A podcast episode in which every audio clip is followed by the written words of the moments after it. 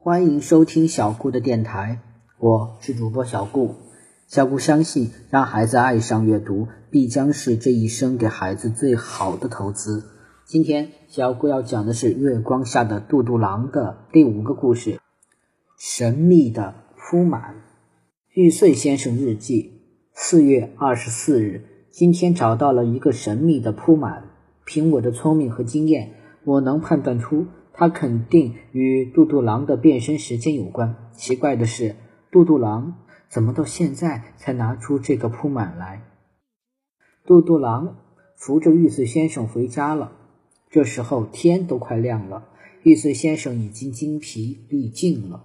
他再也不甩自己戴着手表的左手了。现在手表停不停已经无所谓了。真没想到，我变身的时间没有延长。他比我自己还难过，杜杜狼心里想。他忽然觉得身边的玉碎先生高大起来了，说不定……杜杜郎小心地说：“月圆之夜的冥想是没什么用的。”也可能，玉碎先生迟疑地说：“不过冥想也不是什么坏事吧？要不就是……”杜杜狼忽然打住不说了，要不就是什么？说，没什么，没什么，瞎想的，还是不说好。玉碎先生急起来了，快说！要不就是多吃点肉包子，会不会有好处？你想得美！玉碎先生不高兴地说：“我说你这种小花招，还想骗得了我？”我们哪来那么多钱买肉包子？想得美！我是想不说的，你偏要我说。杜杜狼嘀咕了一句。杜杜狼实在不忍心看到玉四先生这么难过，走了一会儿，杜杜狼又说：“我有一样东西，不知道会不会有用。什么东西？我也说不清，好像是一个盒子。”玉四先生立刻来了精神：“快回家！”找出来给我看。哦，玉碎先生走路快了很多，杜杜狼好不容易才赶上他。到了家里，玉碎先生就把杜杜狼往床底下推。快找，快找！他知道床底下向来是杜杜狼藏宝贝的地方。杜杜狼从床底下拉出来一只木箱子，上面积满了灰尘。打开箱子，里面散发出一股潮乎乎的霉味。杜杜狼从里面摸出一个布包，打开布包，里面有一个铁盒。玉碎先生赶紧拿到手里看，这只铁盒不大，但很精致，上面还镶着做工十分精细的铜片，拿在手里沉甸甸的。玉碎先生轻轻地摇了摇它。里面发出了很清脆的沙沙声，显然里面装着的东西是质地很硬的颗粒物。里面装的是什么？玉碎先生问。我不知道，我没有打开看过。为什么不打开来看看呢？因为它是无法打开的。嘟嘟狼说什么？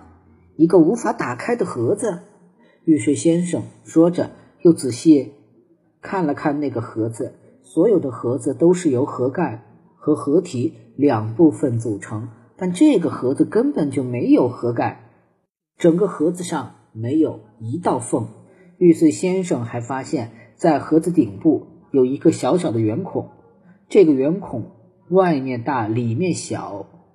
原来盒子内部好像装了。一个簧片，这个簧片的作用就是为了挡住圆孔，不让里面的东西掉出来。啊，我明白了！玉碎先生忽然叫起来：“这是一个神秘的铺满，东西只能放进去，不能拿出来。”可是杜杜狼觉得奇怪，里面好像不是钱啊，铺满是用来放钱的。所以我说它是神秘的铺满。玉碎先生很兴奋，这个铺满一定有特别的意义。它是你们家祖祖辈辈传下来的吗？是我父亲去世的时候亲手教给我的。他还说要世世代代传下去，所以我就把它放到床底下了。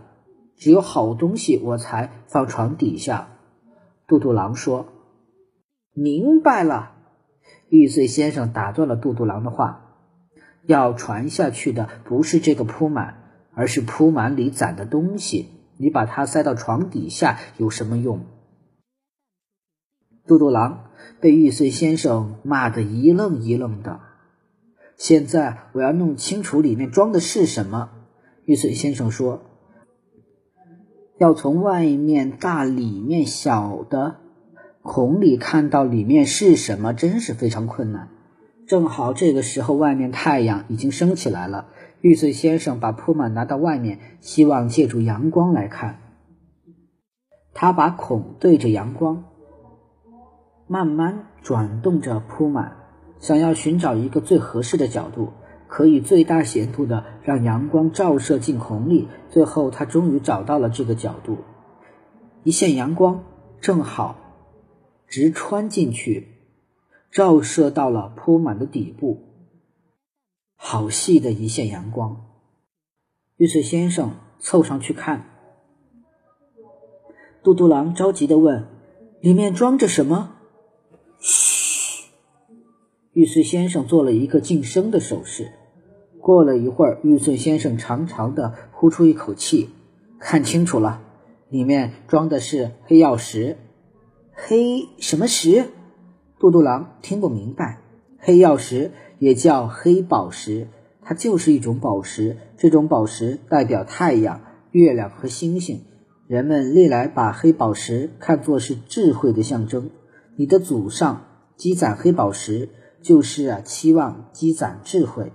玉碎先生滔滔不绝地讲着，杜杜狼只是连连点头，也不知道自己到底听懂了没有。玉碎先生越讲，神情变得越神圣起来。杜杜狼，你要继续啊攒黑宝石，你要延长变身的时间。一定与黑宝石的增加有关。